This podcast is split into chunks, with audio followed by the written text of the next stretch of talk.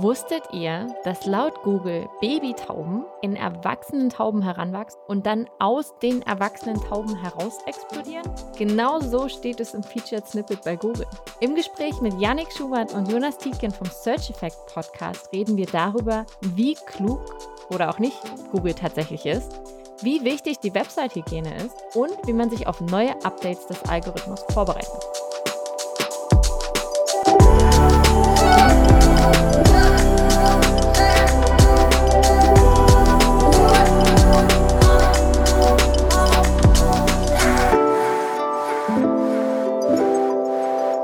Mein Name ist Jennifer Lapp und ich führe euch durch diese Episode von Listen and Grow. Herzlich willkommen in unserem Podcast, ihr zwei. Moin. Hallo.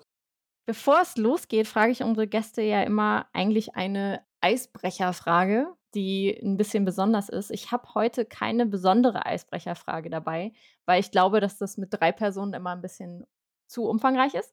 Deshalb würde ich von euch einfach nur gerne wissen wollen, was sind drei Dinge, die man über euch wissen muss, um euch wirklich voll zu kennen? Boah, wie lange haben wir Zeit zum, wie lange haben wir Zeit zum Überlegen? Komm, Janik, du bist doch schnell, du bist doch oberflächlicher. Fang du doch an. Schau dir mal an. Fängt schon mal gut an hier. Shots feiert gleich im erst, in der ersten Minute. Ich bin ein, ein richtiger Nerd. Also alles, was so Star Wars, Harry Potter, äh, Marvel, DC Comics, alles, was das angeht, auch die Filme, das, da bin ich ein unheimlicher Nerd. Ich würde sagen, das ist ein, ein, relativ großer Teil von mir, ähm, weil ich damit einfach groß geworden bin. Und das, wenn man das weiß, dann, dann, dann kennt man mich schon relativ gut. Ich bin da richtig locker unterwegs. Boah, und jetzt noch zwei andere Dinge. Boah, Jonas, willst du mal reinkrätschen? Ja, ich, ich würde reingrätschen. Das Problem ist, du hast mir jetzt eins vorweggenommen, was ich auch sagen wollte über mich, weil ich bin auch ein absoluter Nerd so. in der Hinsicht. Star Wars, Harry Potter, äh, kann ich alles mitsprechen, kenne ich auswendig. Liebe ich auch total. Ein zweites Ding über mich, ganz wichtig ist, dass ich unfassbar sportverliebt bin, da auch sehr früh eingestiegen bin, was mir vermutlich die Disziplin gegeben hat, irgendwann selbstständig zu werden. Ich glaube, das kam durch das viele Training im, im Sport, im Fußball und Tennis. Das ist sehr tiefgründig hier heute. Okay. Ja. Unfassbar. richtig deep am Anfang. Und dann als drittes, weiß ich nicht, Janik, komm, mach du weiter. Ich habe jetzt noch zwei Jahre. Also ich, ich stehe voll auf Regenwetter und schlechtes Wetter tatsächlich. Okay. Also ich bin jetzt gerade mit dem aktuellen Wetter hier bei uns in der Nähe von Stuttgart nicht so ganz so, so happy, weil es einfach mega warm ist. Und ich, ich, ich finde es geil, wenn es so draußen 20 Grad hat, bewölkt und ich mich dann so ein bisschen einmummeln kann auch daheim. Ich liebe den Winter. Und ja, ich bin auch sportbegeistert, aber ich habe so einen kleinen Tick. Ich fange unheimlich gern irgendwelche Sachen an, egal ob es jetzt privat ist oder beruflich. Und fange dann immer gerne schon das nächste an, bevor ich das andere schon zu Ende gebracht habe, weil ich einfach so viele verschiedene Sachen machen möchte und dann immer schon neue Ideen habe. Das ist äh, eigentlich keine gute äh, Eigenschaft, aber das ist so was, was sich ausmacht, so egal ob es jetzt privat ist oder beruflich, dass ich unheimlich viele Sachen immer parallel am Laufen haben möchte und teilweise auch am Laufen habe. Es klappt nicht immer, aber manchmal klappt es auch. Ja, da lacht er. Komm, jetzt noch das letzte. Ja, ja, das hätte ich nämlich auch über mich sagen können, aber ich muss ja auf drei reduzieren. Ach, wir sind uns auf. so ähnlich, deshalb verstehen wir uns ja so gut. Ich würde als drittes raushauen, ich mache zu fast allem, was ich irgendwie in meinem Leben mache, eine Website.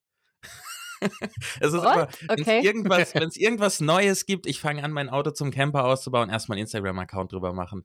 Ich fange an, mich zu interessieren für Produkte aus Bambus und die ganze Nachhaltigkeitsthematik zum Thema Bambus. Ich mache eine Website drüber. Ich trainiere intensiv im Home Gym, ich habe eine Website drüber. Also die habe ich übrigens äh, auch. die hast du jetzt auch, genau. Also irgendwie Websites müssen mich immer begleiten. Manche halten es dann nur zwei, drei Wochen aus, weil ich Bock habe, ein geiles Design aufzubauen und sind dann wieder raus. Aber manche also aktuell sind es einfach drei, die leben und die leben noch lange. Die zieht es jetzt noch durch. Wie kommt es, dass du das so in Webseiten verarbeitest? Ich habe keine Ahnung. Vielleicht ist es meine Art, des, äh, mit dem verrückten Leben klarzukommen und Sachen zu verarbeiten. Das war schon so das richtige Wort, Jenny, verarbeitest. Ja, das war genau der richtige, der richtige Ausdruck. Ich glaube, es liegt daran, dass ich unfassbar gerne geiles Design mag. Und um ein cooles Design aufzubauen, braucht man ein Thema mir fällt es leichter, ein cooles Design aufzubauen, wenn ich wirklich gerade dazu was mache, eine Leidenschaft habe mich mit dem Thema auseinandersetze, dann sehe ich das einfach als Möglichkeit. Hey, guck mal, hier kannst einfach ein cooles Design aufbauen. Deshalb überleben die meisten Websites auch nicht, weil ich einfach nur ein geiles Design aufbaue. Ich so, boah, sieht cool aus, aber jetzt müsste ich Content produzieren für Ewigkeiten und nee, okay, da bin ich dann raus. Deswegen überleben eben nur wenige davon. Und eine davon ist dann WordPress Ninjas. Genau, wobei die war weniger so ein Ding, sondern die war schon mehr geplant. Das war schon mehr als Business geplant. Das war nicht so eine Eintagsfliege, die sich länger gehalten hat. Okay, was ist eine Eintagsfliege, die sich länger hält bei dir?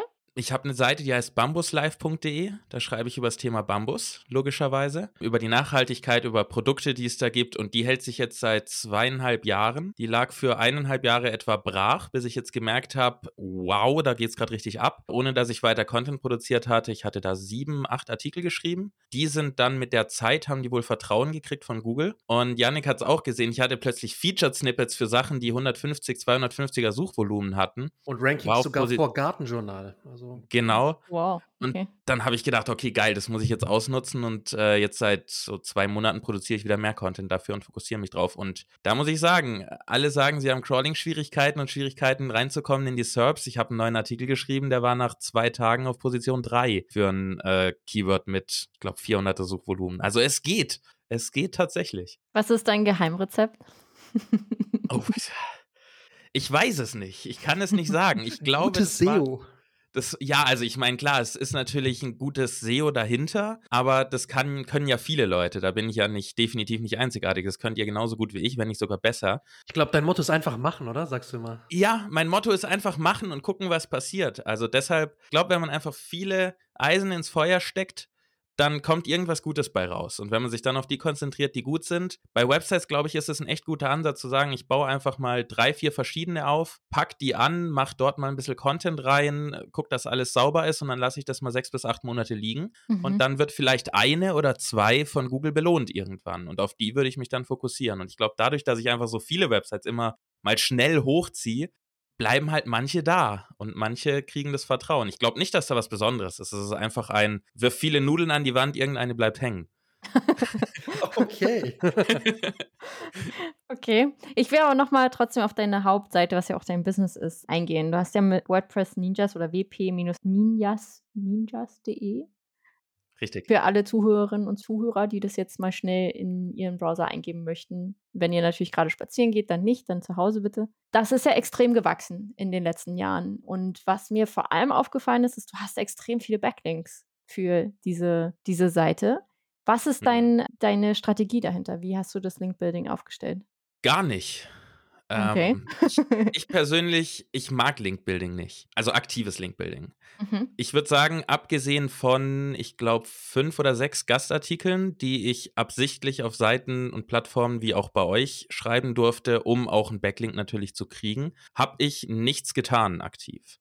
Bis auf diese Gastartikel. Alles andere war tatsächlich einfach nur offensichtlich, hat Leuten mein Content gefallen und geholfen und sie haben ihn dann verlinkt.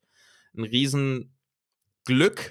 das ist das erste Mal, dass ich Glück in Form, äh, in, in Kombination mit DSGVO nutze, war der Mai 2018, wo die DSGVO so wild um sich geschlagen hat und alle verrückt geworden sind, weil ich da recht früh dabei war, Leuten eben, weil ich über WordPress und die Thematik schreibe, zu helfen mit Artikeln, wie sie den ganzen Kram an Google Fonts konform machen, was ja aktuell wieder ein riesiger, riesiges Hype-Thema ist. Mhm. Ähm, Plugins, die irgendwie nach Hause senden und IP-Adressen übertragen, daraus zu kriegen, welche sind DSGVO-konform, Cookie-Banner, diesen ganzen Kram. Ich glaube, das hat einen ziemlichen Push bei den, oder ich weiß, es hat einen ziemlichen Push bei den Backlinks gegeben, weil es so viele oder eigentlich alle Menschen interessiert hat oder interessieren musste, die online unterwegs sind. Und dadurch wurde echt viel verlinkt auf meine Seite weil viele gesagt haben, okay, bevor ich da jetzt selber alles recherchiere und schreibe, dann komm, Link rüber und gut ist. Wenn du von aktiven Link-Building-Strategien sprichst, die du überhaupt nicht magst, ihr habt ja auch eine richtig tolle Folge dazu auf eurem eigenen Search Effect Podcast. Hier nochmal ein kurzer Shoutout an alle Hörerinnen und Hörer, da auch mal rüber zu springen. Und die Frage geht eigentlich an euch beide. Was ist bei euch so beim Link-Building das am aktiven, was ihr nicht so mögt oder vielleicht doch mögt beim deutschen Link-Building? Ich fange mal schnell an, Yannick, dann kannst du. also, was ich nicht so mag, sind die, die klassischen Outreach. Link-Building-Versuche. Also ich glaube, jeder kennt als Empfänger von solchen E-Mails, hey, ich vertrete XY, äh, willst, kannst du mich nicht verlinken, du hast einen Artikel, den fand ich cool. Ich mag es nicht, diese E-Mails zu kriegen und deshalb mag ich es nicht, die E-Mails zu schicken. Dieses, diese Art von Linkbuilding ist nicht meins. Ich habe mich ehrlich gesagt auch nie intensiv mit aktivem Linkbuilding beschäftigen müssen, weil es eben passiv so gut funktioniert hat. Ähm, für andere Projekte habe ich es tatsächlich gemacht und auch mal mit Linkkauf geguckt. Ja, ich weiß, Tabuthema, darf man ja nicht drüber. Macht ja keiner. Macht ja keiner. Niemand, nein. Äh, macht niemand. Aber ich, ich mag es nicht, weil ich es so aufwendig finde. Und weil auch die Quote derer, die positiv darauf reagieren, ist sehr niedrig in meiner Erfahrung. Und ich finde auch irgendwie, wenn man das als ersten Schritt bei einem Kontaktaufbau hat, dann ist es gleich ein, so ein negativer Vibe, der da mitkommt. Und wenn man das nicht als ersten Schritt nimmt, sondern erstmal guckt, dass man eine Beziehung zu jemandem aufbaut, ist es brutal viel Aufwand. Ich sage es nicht, dass es sich nicht lohnen kann. Ich sage nur, es ist brutal viel zeitlicher Aufwand, den man reinstecken muss, bis man eine Beziehung hat mit der Person. So, und jetzt lasse ich dich mal reden, Janik. ja, das, das knüpft gut an den Punkt an, weil was ich nicht mag, ist, ist diese, diese aktive Beziehungsaufbau. Das musste ich schon diverse Male machen. Ich hatte erst vor kurzem im Bereich Gesundheit ähm, hatten wir, da hatte ich ein Projekt, das ich betreuen durfte und da war es unheimlich schwierig, die so die Influencer, sage ich mal, die Meinungsmacher im Gesundheitsbereich zu, zu finden und dann anzuschreiben, auch so Blogger und so weiter. Und es war unheimlich aufwendig und das ist dieser Aufwand, der dahinter steckt, den mag ich nicht. Ich habe jetzt kein Problem irgendwie mit Outreach oder so, das habe ich schon wirklich oft gemacht. Und wenn man ein richtig gutes Asset hat, so einen richtig guten Beitrag, eine richtig, richtig gute Infografik, vielleicht auch so Original Research, dann ist das nicht ganz so schlimm, finde ich. Dann kann man da, wenn man da ein bisschen so geübt ist oder weiß, worauf man achten sollte, dann kann man da auch guten Outreach betreiben wenn man eben vorher versucht, eine Beziehung aufzubauen oder beziehungsweise ein, ein Kontaktpunkte zu knüpfen und die zu pflegen, bevor man dann seine Sachen platziert. Aber wie der Jonas gesagt hat, es ist unheimlich aufwendig und deswegen bin ich immer so ein Freund, erstmal On-Page aufräumen, Content erstellen, Content optimieren, Website-Hygiene ganz arg wichtig, dann das technische Zeug parallel dazu, da muss auch, da müssen auch die Basics stimmen und erst dann, wenn alles ausgeschöpft ist oder wenn man, wenn man da auf guten Beinen steht, ich meine, abgeschlossen sind die Projekte niemals, auch im, im, im On-Page und im technischen Bereich nicht, aber wenn das so einigermaßen sauber ist, dann finde ich, ist so der nächste Schritt zu sagen, okay, und jetzt versuchen wir die Rankings richtig zu tackeln mit guten Backlinks. Aber es ist aufwendig und in Deutschland ist es, glaube ich, ein bisschen schwieriger. Also paar, die paar Kunden, mit denen ich in Kontakt bin, die auch aus den USA sind, ähm, die haben es schon deutlich einfacher. Da kriege ich immer wieder mit, ja, wir machen halt viel Outreach und wir machen gute, gute Beiträge und dann gehen wir da voll in Outreach und, und machen da, geben da voll Gas und das klappt ganz gut. Aber in Deutschland hast du immer irgendwie diese, diese Verlinkungsangst und so, nee, nee, kostet das was? Nee, nee, nee, danke. So, das ist so, ich glaube, ich weiß nicht, ob das jetzt deutsche Mentalität ist, aber. Ja, ist es.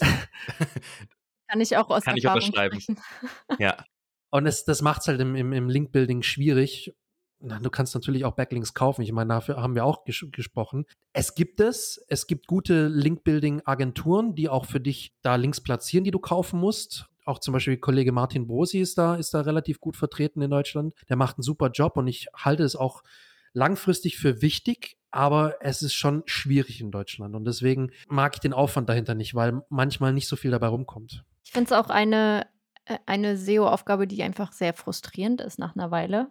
Wenn du eigentlich richtig coolen Content hast und dann schickst du halt, wie, wie Jonas schon gesagt hat, schickst halt eine E-Mail, die du eigentlich selber gar nicht kriegen möchtest, weil du dir halt denkst, naja, oh, ich muss aber Outreach machen, weil in dem SEO-Leitfaden steht das so drin.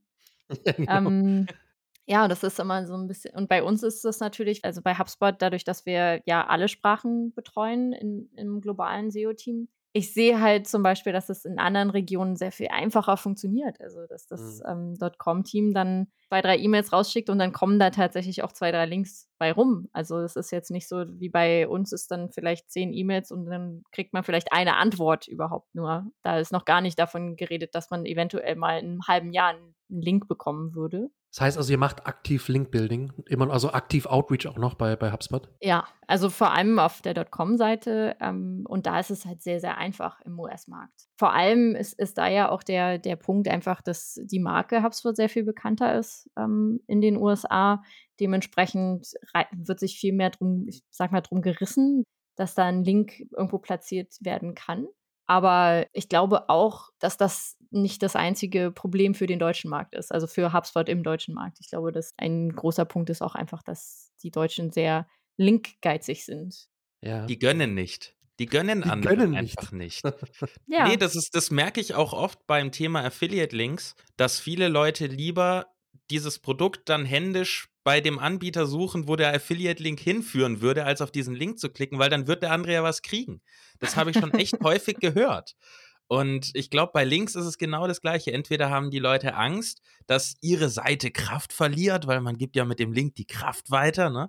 Könnte ja auch einfach noch veraltetes Wissen sein. Da würde ich jetzt auch gar nicht sagen, dass diese Leute dann doof sind. Das ist einfach noch veralteter Wissensstand. Aber ich glaube auch einfach, dass die Deutschen anderen nicht so viel gönnen. Dass, dass andere nicht so erfolgreich werden sollen. Ich glaube, das These. ist echt so. Äh, aus welchem Land kommen eure Zuhörer, mich, Jenny? Mach mich jetzt richtig, richtig unbeliebt. Ah, der, vielleicht probieren wir es einfach in, in, Österreich und in der Schweiz mal. Ja, bitte. ja, aber wollen wir, ähm, hast du gleich meine nächste Frage beantwortet. Ich hatte mir auch Link-Building-Herausforderungen so ein bisschen aufgeschrieben. Ähm, ein großes Thema, was ja jetzt gerade, ich weiß nicht, wann wir diese Folge ausstrahlen, aber zum Zeitpunkt, in dem wir die Folge aufnehmen, rollt ja gerade ein Core-Update raus das da heißt äh, Helpful Content Update. Und wir hatten ja letztes Jahr schon ein wundervolles Update, was sehr, sehr viele Marketing-Blogs in Deutschland, unter anderem auch den HubSpot-Blog und auch dich leider ein bisschen, Jonas, runtergerissen hat in den Rankings. Wie seid ihr damals mit dem, oder damals, also letztes Jahr, mit dem Core-Update umgegangen? Also wie habt ihr darauf reagiert und wie bereitet ihr euch auf das Helpful Content Update vor? Willst du anfangen, Janik? Ähm, ja, gerne. Ähm, also, du hast ja bestimmt gesehen, Jenny, ich hab einen, wir haben einen riesigen Blog bei uns auf der Website, westoplooking.de. Ähm, nee, Quatsch. Also, wir haben ja fast gar nichts geschrieben an Content bisher. Wir waren so vertieft in ähm, Kundenprojekten und ich bin ja nebenher auch noch, nebenher auch noch angestellt. Ähm, letztes Jahr war ich bei Wir machen Druck, äh, relativ große Online-Druckerei. Da ist nicht viel mit Content, weil wir hatten keinen Blog oder wir haben keine informativen Beiträge. Wir haben einfach nur Kategorien und Produktseiten gehabt. Aber ich hatte zwei, drei größere Kundenprojekte letztes Jahr. Und da war es tatsächlich auch so, dass so ähnlich wie beim Jonas einfach seit dem Update und ähnlich wie bei Jonas ein bisschen vor dem Update schon ein leichter negativer, negativer Trend war. Und wir hatten es ja auch in unserer Folge, wo du bei uns zu Gast warst schon. Also man sollte nicht zu übereilt ähm, reagieren und alles Mögliche versuchen zu optimieren und da zu korrigieren und das zu ändern und da zu probieren. Einfach Ruhe bewahren. Wir haben letztes Jahr zum Beispiel bei den Projekten sehr viel Content aufgeräumt. Das heißt, wir hatten teilweise Beiträge ähm, zu einem Thema, das waren drei, vier Beiträge und die waren sehr, sehr ähnlich. Also haben sich im Endeffekt kannibalisiert bei den Keywords und beim Thema und dann haben wir einfach die drei, vier zusammengepackt, einen guten Beitrag erstellt auf einer URL von den vier und haben dann den ganzen Beitrag online genommen und haben geschaut, was passiert und es hat einen sehr, sehr guten Uplift bei allen drei Projekten, die ich jetzt im Hinterkopf habe, hat es funktioniert. Das heißt, wir haben so ein bisschen die Content-Erstellung zurückgefahren. Wir haben uns eher darauf konzentriert, so Content Pruning nennt man das ja, glaube ich, im Englischen. Also Content einfach zusammenzufassen, aufzuräumen, auch deswegen die Website-Hygiene, die ich vorhin angesprochen habe, und da einfach versucht, etwas sauberer vom Content zu werden, so den Index bisschen zu bereinigen und einfach auch aufgrund von dem negativen Trend, was auch viele, viele Ratgeberbereiche betroffen hat oder den Blogbereich, dass wir da sagen, okay, da müssen wir ein bisschen aufräumen, weil ich glaube, Google ist da nicht ganz so zufrieden. Und der zweite Teil deiner Frage, was machen wir Helpful Content Update? Fast nichts. Also es ist wirklich so, wir, wir gucken jetzt oder ich gucke jetzt mal, was das so für Auswirkungen hat. Ich schaue mir ganz, ganz intensiv den englischen Bereich an und versuche da so ein bisschen meine Schlüsse daraus zu ziehen und was die englischen Kollegen und Kolleginnen da sagen. Ja, und die Devise, die ich immer gefahren habe, dreimal überlegen, ob ich über das Thema schreibe, ob das Sinn macht in meinem Website-Universum, ob das zum Contentplan passt. Hoffentlich habe ich einen Contentplan und weiß, was ich eigentlich schreiben möchte und was die Message eigentlich hinter meinem Blog ist. Und das finde ich ganz, ganz wichtig. Das habe ich mir vor ein paar Monaten mal angewöhnt. Von das, ursprünglich kommt es von Andy Crestodina. Der ist ein relativ Orbit Media heißen die. Der ist ein relativ bekannter englischer SEO. Richtig cooler Typ. Und er hat ein Buch rausgebracht, das ich mal gelesen habe. Und da stand auch, du brauchst unbedingt eine Content Mission Statement, also so ein, so ein Nordstern. Was möchtest du mit deinem Content in deinem Blog ausdrücken? Was ist die Zielgruppe? Was ist die die Kernaussage deines Blogs eigentlich? Wofür steht er und wozu soll er da sein? Und welche Themen wirst du präsentieren? Egal, ob das jetzt dieses Jahr, nächstes Jahr, in den nächsten zehn Jahren ist. Und das habe ich jetzt angefangen, immer bei den Kunden zum Beispiel immer zu machen, hey, wir brauchen ein Content Mission Statement. Wir müssen uns jetzt Gedanken machen, was soll der Blog aussagen, welche Themen möchten wir generell platzieren und was ist unsere Zielgruppe und wie wollen wir denen helfen mit unserem Blog. Und das sind dann zwei, drei Sätze. Der Blog ist, geht um bla bla für die Zielgruppe dies, das. Wir wollen denen helfen bei den und den Themen. Und dann kriegst du eine richtig saubere Strategie hin und dann hast du immer so einen Nordstern, an dem du dich festklammern kannst, so einen roten Faden, der sich durch den Blog zieht. Und das hat ganz gut funktioniert und das werde ich weiterhin durchziehen. Ja, ansonsten werde ich, glaube ich, gar nicht erstmal viel, viel machen. Erstmal gucken, wie sich's entwickelt. Kann ja sein, dass wieder zurückgerudert wird. Das haben wir auch schon immer mal wieder mitbekommen bei den Core-Updates, dass sie doch irgendwie wieder entschärft wurden, weil extrem viel Bewegung war und das gar nicht gut war für die, für die Serbs. Deswegen bin ich da, bin ich da ganz gelassen eigentlich. Das ist ja ein Riesenaufschrei gerade. Ganze LinkedIn ist voller, voller äh, Content helpful. Twitter rastet aus. Das ist ja richtig krass gerade bin mal gespannt, wenn die, wenn die Folge ausgespielt wird, äh, wie der Stand dann ist, ob wir uns dann schon ähm, die Haare raufen und dann auf diese Folge zurückblicken und so denken, ha, da waren wir noch ganz naiv. Aber vielleicht passiert auch gar nicht so viel.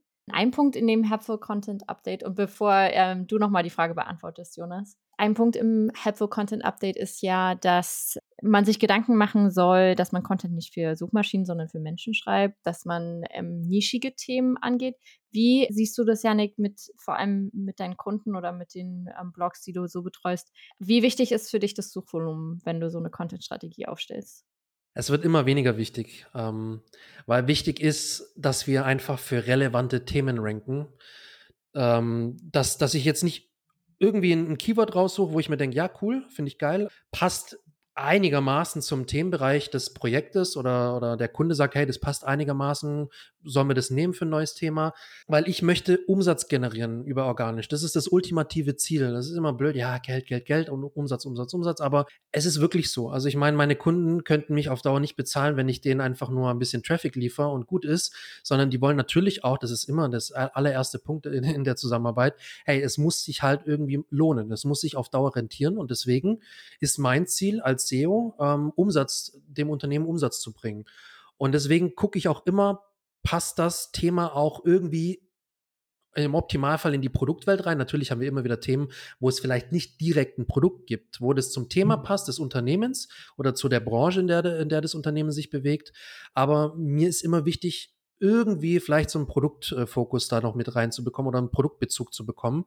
Und deswegen achte ich eher auf die es ist jetzt kein greifbar harter Faktor, aber so die Relevanz. Ne? Ich gucke mir das Keyword an, Suchvolumen klar, ich brauche jetzt nicht nur 10 und 20, das ist schon ein bisschen wenig auf Dauer. Ich gucke dann schon, dass es mindestens 100, 200 äh, Suchvolumen im Monat hat, also für das Hauptkeyword jedenfalls, Minimum. Und dann schaue ich mir aber an, okay, wie ist der Wettbewerb? Welche SERP-Features gibt es in, in, in Google? Also gibt es viele Ads? Gibt es das Ad-Carousel? Gibt es die Product Listing Ads, heißen die jetzt, glaube ich, mittlerweile PLAs? gibt's äh, Bilder Carousel, gibt's Knowledge Panels und so weiter, was es da alles gibt. Also habe ich eine reelle Chance, auch wirklich sichtbar zu sein mit Platz 1, 2, 3. Ne, es ist jetzt auch nicht mehr selbstverständlich. Kevin Inde kann davon Liedchen singen. Und das, das sind so viele Faktoren, die dann für mich reinspielen, wo das Suchvolumen immer weniger wichtig wird. Ähm, klar, es ist so eine grobe Orientierung, aber es ist jetzt nicht auf, ich würde jetzt sagen, nicht in den Top 3 von meinen Kriterien. Also ich gucke mir die Relevanz an, ich gucke mir die SERP-Features an, den Wettbewerb, Ahrefs hat eine geile Metrik noch mit dem, äh, mit dem Klicks, also das Klickpotenzial, wie viel wirklich geklickt wird, also wie auch dann das Traffic-Potenzial der Traffic-Potenzial ist im, im, Groben. Und das sind für mich so wichtige Hinweise, um zu sehen, okay, kann ich überhaupt ranken oder sollte ich mir vielleicht ein anderes Keyword nehmen? Oder müssen wir erstmal die Domain noch weiter aufpolieren und müssen wir gucken, dass wir ein bisschen Autorität, mehr Autorität bekommen und so weiter. Ähm, Suchvolumen spielt natürlich eine Rolle. Nicht, bitte nicht falsch verstehen, aber es wird immer weniger wichtig für mich persönlich. Kurzantwort wäre dann kommt drauf an, aber. Genau. Ich wollte es, wollte es vermeiden. Ja. ich übersetze mal kurz. aber ich gebe auch nochmal äh, für die gleiche Frage an Jonas ab. Also nicht die Keyword-Suchvolumenfrage, sondern ähm, wir haben ja vor. Ja, die Core-Updates dann irgendwo im Hinterkopf. Ja, also das letzte Core-Update, das hatte meine Seite ja auch etwas erwischt. Zumindest nehme ich stark an, dass das mit einer Ursache war. Und für mich war es eigentlich so ein bisschen ein Weckruf, um mal wieder auf die ganzen technischen Sachen zu gucken. Also ich habe mich sehr in Content verloren, sage ich mal. Habe da sehr viel optimiert, sehr viel recherchiert, analysiert und gemacht. aber habe die ganze technische Seite ein wenig vernachlässigt. Und Yannick hatte mir damals auch geholfen, weil ich mal zwei neue Augen gebraucht habe, die mit drauf gucken. Und wir hatten dann gemerkt, dass die technische Seite nicht mehr ganz sauber war. Da waren viele Weiterleitungen. Halt, ja. Genau, die Website-Hygiene. Interne Links waren auf 301, waren mit 301ern, weil ich irgendwo einen Artikel mal umgezogen hatte.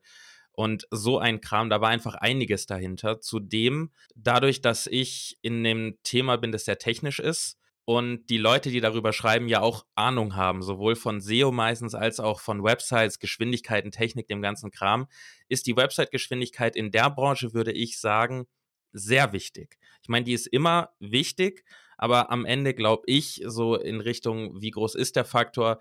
Der Faktor ist nur dann groß, wenn dein Wettbewerb entsprechend handelt. Wenn alle Websites bei fünf Sekunden sind, ja gut, dann macht es nichts, wenn deine auch bei fünf Sekunden ist. Aber wenn halt in so einem technischen Thema wie bei mir alle bei einer Sekunde rumzischen und ich gammel irgendwo bei vier oder drei, dann ist es vielleicht nicht so gut. Ich weiß es nicht, ob das wirklich ein großer Faktor war, aber ich habe mich da richtig rangesetzt, habe mal zwei Wochen, tatsächlich zwei Wochen fast Vollzeit, ähm, alles umgestellt, Theme gewechselt, richtig tief mich eingearbeitet in asynchrones Laden, die ganzen JavaScript-Dateien, was wird geladen und so weiter und so fort, um unter eine Sekunde zu kommen. Ich war auch vorher nicht langsam, ich war, glaube ich, bei zweieinhalb bis drei Sekunden, je nachdem. Aber ich wollte halt mal wirklich da auch Gas geben. Und dieser ganze Technikkram zusammen mit wieder mehr Fokus auf Content, der in Hubs aufgebaut ist, hat offensichtlich geholfen. Und das war so ein bisschen dann, denke ich, ein Trigger, warum ich nach diesem Core-Update dann irgendwann langsam wieder eine bessere Entwicklung gesehen habe. Aber es hat halt lang gedauert, weil es ja immer so nach Core-Updates, da ändert sich halt nicht nach zwei Wochen was, sondern häufig erst nach dem nächsten Core-Update. Aber es geht wieder. Es geht wieder bergauf. Vor allen Dingen jetzt gerade, wo, wo Google Fonts so ein riesiges Thema sind.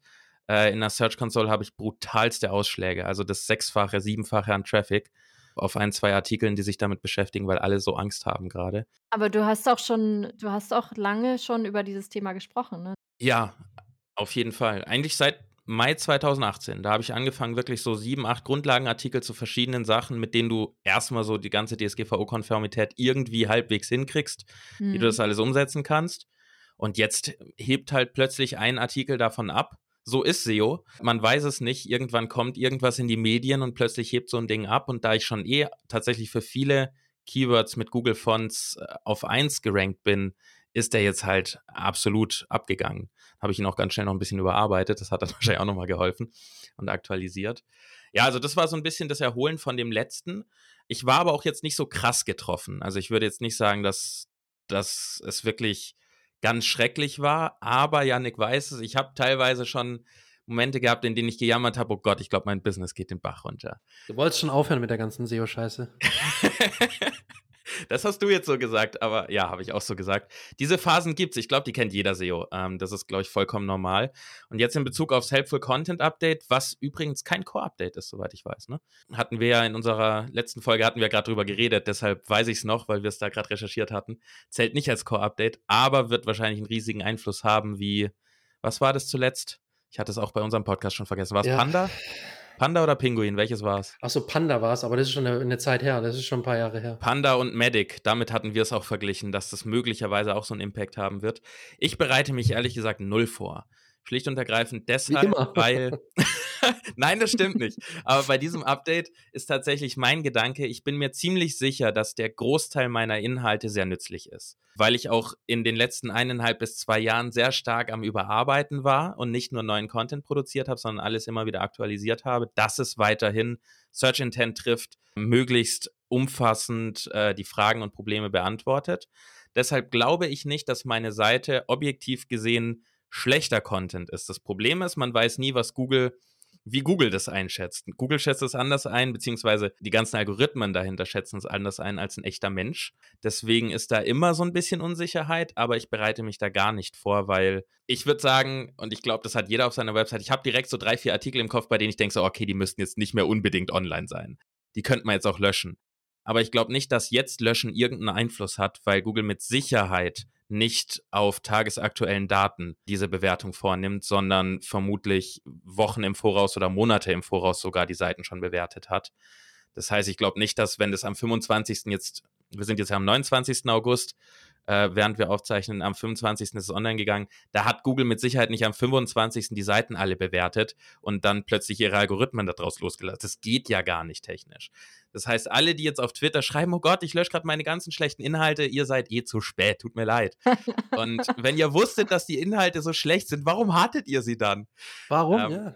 Ja, warum? Und deshalb glaube ich nicht, dass das bei mir auf meiner Seite oder meinen drei Seiten, die mich interessieren, wirklich großen Problem wird, außer Google bewertet es tatsächlich falsch. Das kann natürlich passieren. Das wollen wir mal nicht hoffen. Aber ich, ich habe gerade auch so einen kleinen Flashback zu der Unterhaltung bei euch im Podcast, als wir darüber gesprochen haben, wie sich die Suchergebnisse seit dem Core-Update vom letzten Jahr geändert haben. Und ich habe ja so ein bisschen die Hoffnung, dass es jetzt besser wird, dass es quasi so ein bisschen aufräumt, was im letzten Jahr vor allem für, für regionale Suchergebnisse, also alles, was so in Sprache ist, alles nicht äh, das rollt er jetzt erstmal für die englische Sprache aus, aber alles, was jetzt, was dann später für Deutsch, Französisch etc. rausgeht, dass da einfach die Qualität der Suchergebnisse dann wieder. Meinst du wird. das wirklich, dass das nee, so ich passiert? Ich glaube nicht, wird? aber ich hoffe. Du hast die Hoffnung. Okay. Ich wollte gerade sagen, es, das Problem mit diesem ganzen Update, auch wie Google es beschreibt, sie wollen, dass die Seiten nicht mehr so sehr für Suchmaschinen sind, sondern mehr für Menschen. Ja, gut, aber am Ende geht das so gesehen nicht, weil du musst in gewisser Weise schreiben, was die Suchmaschine als Search Intent interpretiert und nicht, was der Mensch als, als, als Search Intent interpretiert. Das heißt, ja. Google stellt sich sozusagen fast schon gegen sich selbst, weil du musst es ja so schreiben. Ja, ich habe es auch nicht ganz verstanden, warum kann der Content, der für Suchmaschinen geschrieben ist, nicht hilfreich für den Menschen sein. Das habe ich Richtig. nicht ganz verstanden in dem da muss ja anscheinend schon seit Jahren ein bisschen was falsch gelaufen sein im, im Algorithmus. Wenn es klappt, dass ich wie früher quasi, also wenn ich, wenn ich daran denke, wie wir früher Content für Suchmaschinen geschrieben haben, wo wir dann auf dem äh, weißen Hintergrund in weißer Schrift das dazu geschrieben haben und das jetzt mal ganz krass verglichen, wenn das geht, äh, dass ich dann da halt oben ranke, dann ist er definitiv nicht für den Menschen geschrieben, sondern 100% für die Suchmaschine. Warum ist der Content, also warum sollte Content jetzt oben ranken, der für, nur für die Suchmaschine geschrieben ist? Also das macht irgendwie nicht so viel Sinn. Ja, ich, ich glaube auch, dass Google da irgendwie auch ein bisschen mehr hofft, als sie tatsächlich mit den technischen Mitteln irgendwie gerade momentan jedenfalls noch umsetzen können oder auf, ich glaube auch in den nächsten Jahren, weil äh, wir sind eine Suchmaschine, ne? das ist kein Quantencomputer, sondern das ist eine Suchmaschine. Der, der hat wahrscheinlich äh, Serverfarmen noch und nöcher, Millionen von Servern, die, die die Algorithmen füttern. Ja, okay, das, das mag sein, dass sie da auch Milliarden reinpumpen. Ich meine, da, da muss was bei rauskommen. Das kann man sich gar nicht vorstellen, wie viele Ressourcen da reinfließen. Aber trotzdem, ich meine, RankBrain war ja auch so ein weiterer krasser Schritt damals, 2013, glaube ich, das erste Mal vorgestellt. So, so, eine, so eine Art maschinelles Lern Lernsystem. Das ist ja an sich kein Algorithmus, bloß ist ein System, das den Algorithmus verbessert oder ihn ergänzt. Und 2018 kam das also wirklich ähm, ins Gespräch rein. Ich weiß schon gar nicht mehr warum. Ich habe es in irgendeiner Folge über das mal gesagt. Und, und das ist aber ja schon jetzt ein paar Jahre her, auch, auch 2018, wo das groß in die Diskussion kam mit dem RankBrain und mit dem semantischen Verständnis. Und Olaf Kopp sagt ja immer, das ist eine semantische Suchmaschine mittlerweile oder geht immer näher an die semantische Suchmaschine. Also wirklich Themen verstehen, Konzepte verstehen und nicht einfach nur Keywords auslesen. Aber nichtsdestotrotz haben wir immer noch beschissene SERPs teilweise oder beschissene Ergebnisse, wenn wir da jetzt an die letzte Folge bei uns, Jonas, denken. Endlich den, sagt's mal einer. mit den Tauben, du weißt, ich bin immer ehrlich. Ja, mit den Tauben, ja. Ich bin gerade raus. Ja, Oh, das war, das war super, da haben wir drüber geredet, ähm, dass Google ja auch ein kleines Update hatte zwischen diesen ganzen großen, die waren Pigeon. bezüglich der Featured Snippets. Ja. Und dann gab es auf Twitter, ging das ganz groß rum, dass die Leute äh, auf, auf google.com, dem englischsprachigen Google, gesucht haben nach Why don't I see baby pigeons? Und die Antwort im Featured Snippet war, ich, ich weiß jetzt nicht mehr ganz genau, wie sie war, aber sie war irgendwas in der Form von wegen, they grow inside of adult pigeons and then explode out of them. Und das war einfach das Featured Snippet und da haben wir uns ein bisschen drüber lustig gemacht, weil Google gerade gesagt hat, hey, wir haben ein Update gemacht, die Featured Snippets werden viel besser. Und gleichzeitig war das noch online und du konntest fragen, when is the next Friday, the 13th? Und die Antwort war Tuesday im Featured Snippet. Deswegen haben, also Google ist nicht so klug, wie sie gerne wären. und die Surfs spiegeln das halt leider auch wieder, ne? Ja, und ich glaube, das dauert einfach noch. Das, und je, das wird, glaube ich, nie so ganz nie fertig weggehen. sein. du wirst immer mal wieder schlechte Ergebnisse haben, die einfach unpassend sind bei bestimmten Suchanfragen. Das, das kannst du leider nie ausmerzen. Nur ich hoffe, es geht halt in die richtige Richtung, so wie du sagst, Jenny, weil dein Beispiel war auch äh, sehr, sehr gut mit dem, mit dem Tauchcomputer. Das hatte ich bei unserer Folge auch nochmal erwähnt. Ähm, weil das zeigt ja einfach, dass teilweise wirklich wichtige Themen und wo du richtig wo du die wirklich gut informieren willst, damit du wirklich keinen Scheiß kaufst und dann nachher dich in Lebensgefahr begibst. Und trotzdem hast du dann teilweise so oberflächliche Beiträge, die einfach nur das wiedergeben, was die anderen fünf auch wiedergeben. Und die wirklich wichtigen Infos werden eben nicht genannt. Es geht nur um die Affiliates. Und ich hoffe, das ändert sich und dass wir wirklich, weil viele beklagen sich ja. Und ich muss auch sagen, aus eigener Erfahrung, auch privat kann ich sagen, ab und zu denke ich mir, boah, Alter, dann gehe ich jetzt kurz auf Amazon und guck da noch mal, weil irgendwie ja. kommt nur Scheiße, wirklich. Sorry, dass ich hier so, so, so fluche. Du musst, musst an die Folge auch schon explicit Zeichen ranmachen. ja, genau. Ich sag da nochmal in der Redaktion. Weil Sprache bedenklich jetzt, müsst ihr da einstufen beim Podcast. Alles gut. Äh, ich habe auch noch tausend Fragen. Also wir können hier noch, ich muss noch, ich muss auf jeden Fall noch eine Frage stellen an dich, Yannick. Und zwar habe oh. ich gesehen, dass ihr mit Stop Looking auch bei Sommerseo mitgemacht habt. Tatsächlich, ja. Und du hast es ja vielleicht schon in der Podcast-Einladung vom Recording gesehen, dass ich es auf jeden Fall Habe ich tatsächlich gesehen, ja, genau. Kannst du einmal kurz für unsere Hörerinnen und Hörer erklären, was, was es damit auf sich hat und worum es da geht und was ihr gemacht habt beim Sommerseo? Also der Sommerseo ist so ein Contest, SEO-Contest, den gibt es schon, boah, ich glaube seit 2008 oder so gibt es den. Von SEO-Vergleich hießen sie, glaube ich, davor und jetzt heißen sie Agenturtipp. Und es ist so ein Contest, wo einfach jedes Jahr viele Agenturen, Freiberufler, Freelancer, große Firmen, DM hat zum Beispiel dieses Jahr auch mitgemacht. Und es geht darum, für ein Fantasiewort relativ schnell gut zu ranken. Und da kann man dann alles ausprobieren, was das SEO so hergibt. Greyhead, Blackhead, Whitehead, wenn man will. Ähm, Links kaufen, Foren-Links setzen und so weiter und so fort. Instagram-Profile machen, äh, Spotify-Playlists hatten wir auch eine. Da hatte ich auch eine erstellt. Und da versucht man einfach alles Mögliche, um in relativ kurzer Zeit, es waren, glaube ich, was sind das, sechs Wochen gewesen, glaube ich, wenn ich es richtig im Kopf habe, und da einfach innerhalb von sehr, sehr kurzer Zeit gut zu ranken. Das ist ja die Kunst im SEO, in kürzester Zeit auf Google aufzutauchen und dafür überhaupt auch zu ranken und zwar gut zu ranken. Ähm, und es war sehr lustig. Es war das erste Mal, dass ich da mitgemacht habe. Ich wollte einfach mal gucken, okay, ich meine, wir haben jetzt relativ wenig Content. Die Domain ist relativ schwach in Anführungsstrichen. Sie hat kein hohes Domain-Rating. Wir haben jetzt nicht viel veröffentlicht. Wir haben so ein paar Service-Landing-Pages, Local-Landing-Pages zum Thema SEO hier in unserer Region.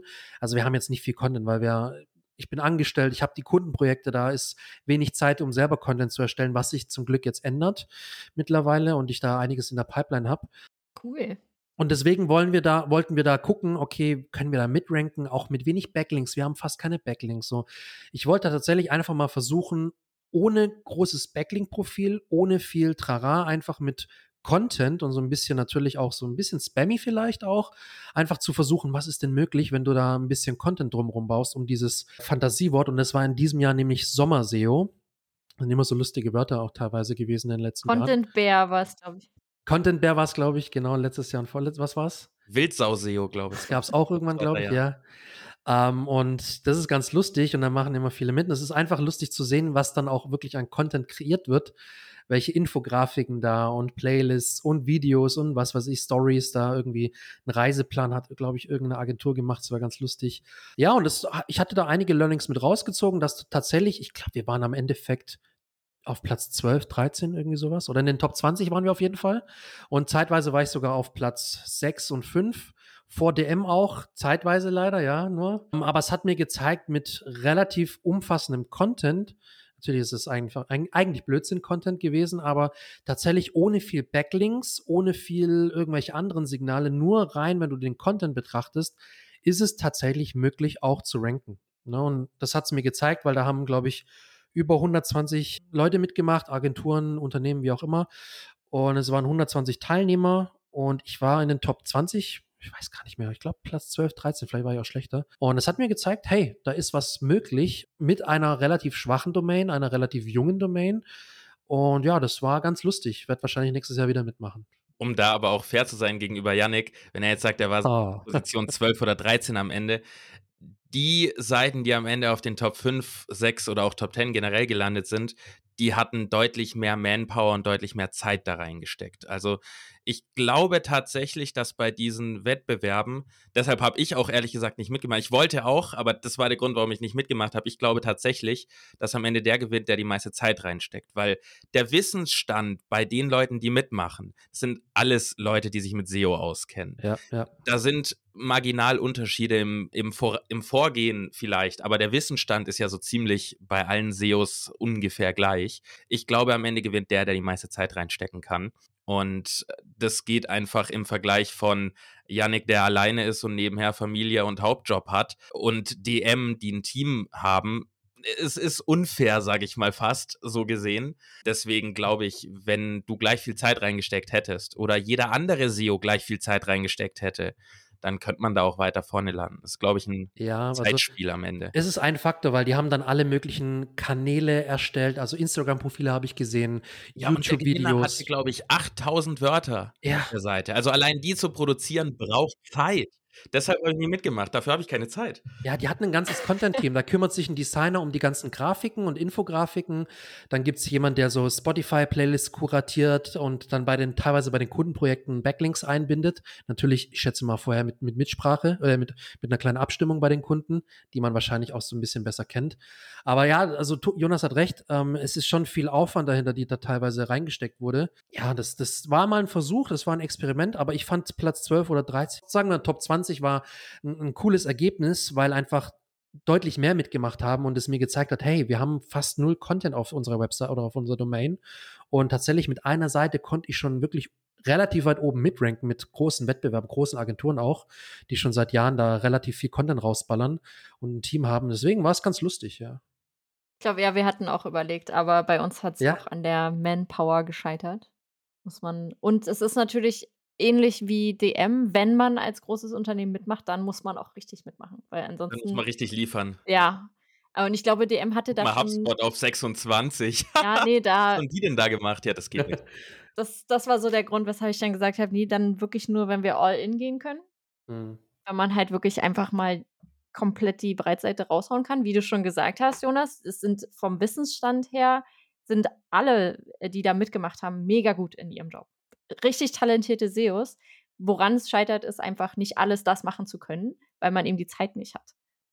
Ja, es ist wirklich, also es ist ein Zeitfaktor. Ich meine, ihr müsst auch dann die Ressourcen bei HubSpot dann rausnehmen. Äh, ihr seid dann im Tagesgeschäft nicht mehr ganz so drin für mehrere Tage oder sogar mehrere Wochen. Ich meine, das geht ja sechs Wochen und du machst regelmäßig was an der Seite. Ich habe auch fast jeden Tag eine Stunde dann rein investiert und das war schon wenig. Also ich weiß, dass ein paar, ich habe auch mit zwei, drei gesprochen, die hatten wirklich fast drei volle Tage immer reingesteckt jede Woche, um da wirklich zu optimieren, Search Console zu gucken und dies und jenes. Und die meisten machen das ja auf der normalen Domain, einfach eine neue Seite. Und dann haben die da in die Search Console reingeguckt und Analytics und da und hier und mit Ahrefs und Rank Tracker und was können wir da noch optimieren und Backlinks und die Wettbewerber auch noch betrachten. Ne? Was macht der Wettbewerb? Was haben die letzte Woche gemacht?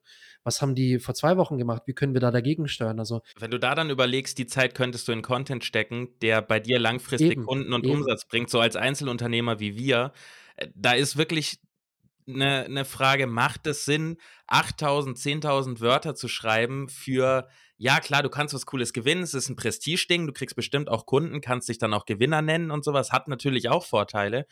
Aber ich habe mir dann gedacht, macht es nicht mehr Sinn? 10.000 Wörter, das sind, ich das Wichtigeres sind zu geile Artikel und die bringen mir in den nächsten ein bis zwei Jahren wahrscheinlich laufend neue Kunden, Klicks, Einnahmen, was auch immer ist schwieriger als Einzelunternehmer, glaube ich. Wenn, wenn du so an die, ähm, du hast jetzt äh, die, die Content-Menge schon zweimal oder die Länge schon zweimal angesprochen. Habt ihr schon mal äh, oder habt ihr schon Erfahrungen mit AI-Content gemacht? Weil ich, ich würde zum Beispiel für so ein Projekt wahrscheinlich den Content von einer KI schreiben lassen. Und genau da fällst du dann äh, da falle ich dann auf den Brunnen. Ja, wahrscheinlich. Weil aber wie? Genau da kann die AI überhaupt nicht helfen. Ich habe ziemlich viel damit rumexperimentiert für meine, für meine zwei Nebenseiten, nicht für WP Ninjas. Und es ist. Also, ich muss eine Lanze brechen dafür, weil ich finde, es ist eine gute Möglichkeit. Aber für deutsche Texte ist es aktuell in meinen Augen mehr eine Inspirationssache als eine, dieses Ding schreibt mir meinen Artikel. Im Englischen ist es schon ein bisschen anders. Also im Englischen kannst du tatsächlich richtig gute, lange Absätze oder sogar wirklich ganze Artikel schreiben lassen. Ich habe letztens ein E-Book von irgendjemandem gelesen, der das komplett AI-generierten E-Book hat schreiben lassen. Hat nur ein bisschen formatiert hinterher. Also das geht im Englischsprachigen schon echt gut. Und ich glaube auch, man sollte aufhören, so krass dagegen zu haten, weil das wird ein Teil des zukünftigen Content-Workflows sein für viele. Gerade jetzt muss man noch extrem viel selber reinstecken. Man muss alles überarbeiten, finde ich, was dieses Ding dir da ausgibt. Aber so als Inspiration, also wenn ich jetzt zum Beispiel an meine Home Gym Seite denke, schreibe mir in fünf Schritten, wie Liegestützen gehen. Dann steht da in fünf Schritten in einer, in einer Liste, einer nummerierten, wie Liegestützen gehen. Da muss ich auch nichts groß nacharbeiten. Also sowas, was. Macht dann Kniebeugen, oder wie war das? Ja, genau, wie macht man Kniebeugen? Also, ich sag mal, generischer Inhalt, mit dem sozusagen diese KI gefüttert wurde, den kann sie auch wiedergeben und auch in guten Worten. Und du kannst dann sogar sagen, schreib das professionell, schreib das witzig. Das finde ich teilweise richtig creepy, wie gut das funktioniert. Aber was du halt niemals kriegst davon, ist Meinungen oder Empfindungen. Und gerade für Affiliates, wo ich jetzt mal behaupten würde, dass das jetzt aktuell so in erster Linie die Leute sind, die damit experimentieren, überwiegend, ist es schwierig, glaube ich, damit Content zu produzieren, der richtig gut ist und die ganzen Anforderungen erfüllt, die Google jetzt gerade stellt mit den ganzen Product Updates, weil du eben keine individuellen Produkttests dadurch kriegst, sondern es ist im Prinzip am Ende ein Wiedercoin von Informationen, die mal in die Maschine reingeworfen wurden, auch wenn es auf, einer hohen, auf einem hohen Level ist. Aber die Maschine sagt dir am Ende nie, so ein KI-Tool sagt dir am Ende nie, also ich habe mich fantastisch gefühlt, nachdem ich XY gemacht habe oder äh, da kam schon, da habe ich schon ein bisschen traurig an früher zurückgedacht, als XY war. Sowas wirst du da erstmal in den nächsten Jahren, denke ich, nicht kriegen. Und das ist genau der Bereich, der Content, glaube ich, aktuell wertvoll individuell macht und, und bei Google auch eine gute, eine gute Position kriegt, weil eben diese ganzen Anforderungen von EAT und Updates erfüllt werden. Und das, Jonas, du, ich kann mich erinnern, dass du mir damals gesagt hattest, du hast schon gemerkt, je komplexer das Thema ist und oder je, je stärker die Anforderungen an den Content sind, dass der auch gut sein muss und wirklich alles wiedergibt, was, was wichtig ist, desto schwieriger wird es für die KI, wirklich die Infos auch richtig wiederzugeben und du musst ja trotzdem noch mal komplett drüber gehen und schauen, okay, hat der keinen Scheiß jetzt geschrieben?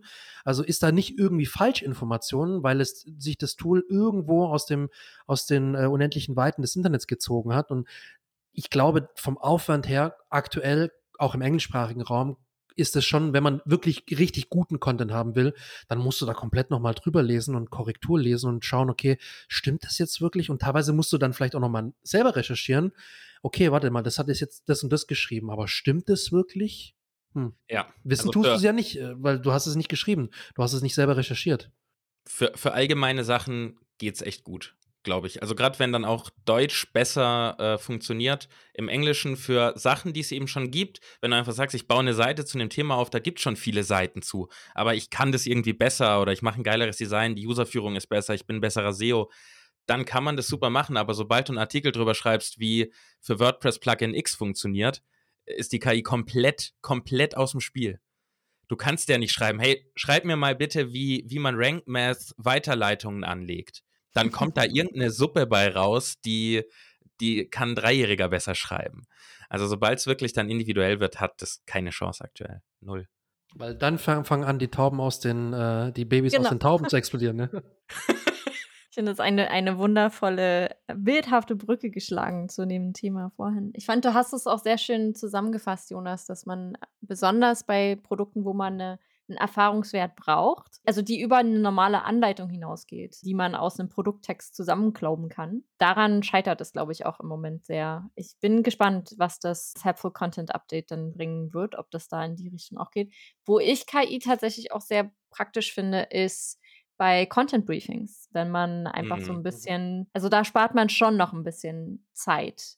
Ich benutze da zum Beispiel, das ist nicht wirklich KI, sondern einfach nur zusammengefasst ähm, über ClearScope wo man dann an einem Keyword einfach äh, die, die wichtigsten Abschnitte aus den Top 10 Suchergebnissen rausfiltern äh, mhm. kann und ich dann eben an unsere Autoren damit gehen kann mit einem Briefing, um zu sagen, hier, das sind die Punkte, die auf jeden Fall mit rein müssen.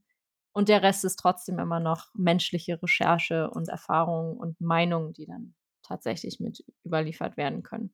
ich bin mir sicher, KI wird im SEO eine immer größere Rolle spielen. Und ich glaube auch jeder, der sagt, nee, KI wird das nicht können, lügt oder, oder verdrängt, ja. weil. Äh, Auf Dauer, ja. Allein, ja. wenn du auf Quantität gehst und auf so Thematiken guckst, wie du exportierst dir mal 1000 oder 10.000 Keywords zu einem Thema, das du gerade recherchierst. So, jetzt bild da mal manuell Cluster. Viel Spaß und wir sehen uns in drei Wochen und dann kannst du wahrscheinlich in die Klapse, weil du bist durch. wenn du das einfach in ein Tool wie Keyword Insights wirfst, was damit, ich lasse mal dahingestellt, ob das KI oder Machine Learning ist. Sie sagen KI, aber ich glaube, es ist Machine Learning.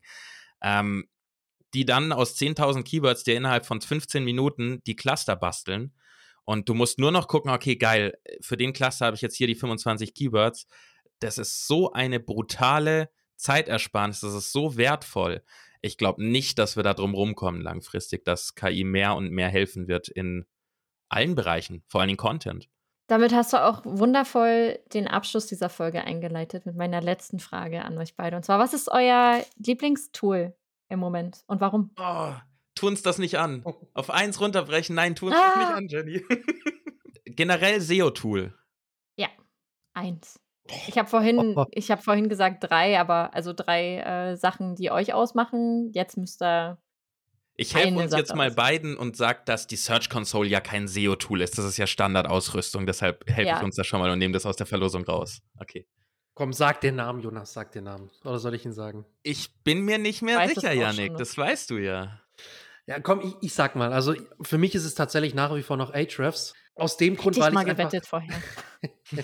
Nein, es ist wirklich aus dem Grund, weil ich es einfach am, am intensivsten nutze und ich das sehr, sehr übersichtlich finde. Ich finde das genial, was da mit den Keywords möglich ist. Gerade mit Parent Topic, mit den Klicks, die da über die Suche näherungsweise errechnet werden und lauter so Kleinigkeiten finde ich geil und auch die SERP-Vorschau äh, und dass du dann dir Listen machen kannst, die exportieren per CSV, sind alles gut, das können auch andere Tools, aber ich persönlich komme am, am besten mit Ahrefs zurecht und muss sagen, ich, ich nutze es halt am häufigsten. Ich habe auch sowas wie Surfer SEO, das ich mittlerweile echt schon ein Stück weit lieben gelernt habe. War eine gute Empfehlung von mir, ha? Ja, war eine gute Empfehlung damals, ja. Ich, ich bin ja eigentlich so kein Freund von so Textanalyse-Tools und so weiter, aber das ist echt gut. Vor allem, weil es auch gute Insights aus den SERPs liefert. Ich glaube, das wird immer noch besser, je mehr die dann auch noch investieren in die KI, beziehungsweise eigentlich, ich glaube auch, dass es maschinelles Lernen bei den ganzen Tools noch ist. Ist keine wirkliche KI. Ja, aber Ahrefs ist wirklich, weil ich es halt einfach am intensivsten nutze und, und gerne nutze. Auch wenn die Stabilität. ich wollte gerade sagen, wenn es denn online ist, wenn es denn online ist, ist es ein geiles läuft. Tool, ja. Aber so oft, wie das aktuell abschmiert, uh, da hoffentlich kriegen sie da den Bogen. Lieber Tim, falls du zuhörst, if you're listening, please fix it. Aber das ist gut, dann muss ich nämlich das nicht sagen, weil dann hast du das ja schon gesagt und das für ein bisschen Abwechslung. Du kannst nicht immer das sagen, was ich sag, Mensch. Eben. Such dir mal deine eigenen Sachen. so, und jetzt ist die Frage, ob ich Surfer oder Keyword Insights nenne. ich würde fast sagen, komm, machen wir mal, machen wir, machen wir Keyword Insights. Schlicht und ergreifend deshalb, weil es mir unfassbar viel Zeit spart. Also Keyword Insights, für alle, die es nicht kennen, ganz kurz, das ist einfach ein Clustering-Tool. Du wirfst ganz viele Keywords rein und es clustert dir das Ganze zusammen und äh, gibt dir dann auch eine, eine, Analyse, wer da alles drin ist, wer da rankt und Suchvolumen ist auch mit drin, dass du für das ganze Cluster dann am Ende das Suchvolumen basierend auf den gesamten kleinen Keywords, die in diesem Cluster drin sind, hast aber dann muss ich Ahrefs nicht nennen, dann nenne ich Keyword Insights. So, das ist gut. Dann haben wir nämlich noch was anderes für die Hörer. Und das ist einfach deshalb, finde ich, richtig gut, weil es dir so unfassbar viel Zeit spart. Es ist nichts, was ich jeden Tag nutze, aber gerade wenn es losgeht mit einer Recherche für ein neues Projekt oder auch ein bestehendes Projekt, einfach aus, aus Ahrefs mal 5000 Keywords rauszulassen, per CSV dort reinzuladen. Nach einer Viertelstunde hast du wirklich im Prinzip einen fertigen Contentplan sozusagen und kannst dir dann mehrere Cluster zusammensuchen, die du jetzt erstmal bearbeitest. Es ist so eine krasse Zeitersparnis, dass es wirklich ein extrem wichtiges Tool ist, finde ich. Beide, beide Tools und eigentlich ja drei, weil äh, Yannick hat ja einfach noch eins mit reingenommen, Was? obwohl ich gesagt habe eins. Mensch, Yannick nehmen wir auf jeden Fall in die Shownotes mit auf für alle Hörerinnen und Hörer, für den nächsten, die nächste Contentplanerstellung, die nächste SEO-Recherche. Wir sind jetzt schon bei fast einer Stunde und ich würde sagen, wir könnten wahrscheinlich noch eine Stunde weiter. Wir können schnacken. gerne noch ein bisschen, dann hol ich mir noch mal einen Kaffee, dann. Aber ich weiß nicht, wie, wie rot die Ohren unserer Hörerinnen und Hörer schon sind mit dem ganzen äh, Input, den wir heute zusammengetragen haben. Es hat mega viel Spaß gemacht mit euch. Gibt es noch irgendwas, was ihr noch mitgeben wollt an unsere Hörerschaft heute? Außer, dass alle natürlich den Search, Search Effect Podcast abonnieren, hoffentlich. Hallo. Erstmal Search Effect abonnieren, jede Folge durchhören, am Ball bleiben. ich hoffe, ist okay für dich, Jonas, wenn ich schon mal vorpresche. Ja, also SEO ist, ist tatsächlich ein Marathon, ist kein Sprint, das ist so ein abgelutschter Satz, aber es ist wirklich so. Ich kann den Zuhörern und Zuhörerinnen äh, nur empfehlen, bleibt am Ball, gibt Gas, Kontinuität gewinnt, nicht einmal schnell Gas geben und dann wochenlang, monatelang nichts mehr machen, am Ball bleiben. Und für mich ist die Website-Hygiene wirklich immer der Punkt, der am meisten bringt. Weil er unfassbar viel Impact hat auf die Website, wenn du da ein bisschen aufräumst und mal dein Content ordnest und ein paar Kinderkrankheiten versuchst auszumerzen im SEO, dann ähm, wirst du relativ schnell, glaube ich, Ergebnisse sehen. Das kann ich so mitgeben. Und ich würde, wenn ich darf, den Rahmen zum Anfang schlagen, weil wir da so deep angefangen hatten mit deinen Fragen, würde ich auch deep aufhören und einfach mein absolutes Lebensmotto in allen Bereichen weitergeben, nämlich einfach mehr machen und weniger überlegen. Ähm, egal worum es geht. Ob das SEO ist, äh, mit Trainieren anfangen, was auch immer. Machen hilft am Ende mehr als zwei Jahre lang zu überlegen, wie es richtig wird. Und korrigieren kann man immer, Fehler kann man immer machen. Fehler sind gut, Probleme sind gut und daraus dann richtige Schlüsse ziehen. Deswegen sage ich einfach zum Abschluss, einfach, einfach machen. Was für ein deepes Ende, hey. Finde ich ein wundervoller Abschluss für diese tolle Folge. Ich danke euch vielmals und wünsche euch noch einen schönen Abend, morgen, Mittagspause, je nachdem, wo man uns gerade hört. Und sage Dankeschön. Danke, dass wir dabei sein durften. Hat riesig Spaß gemacht. ja, danke euch. Danke dir, Jenny.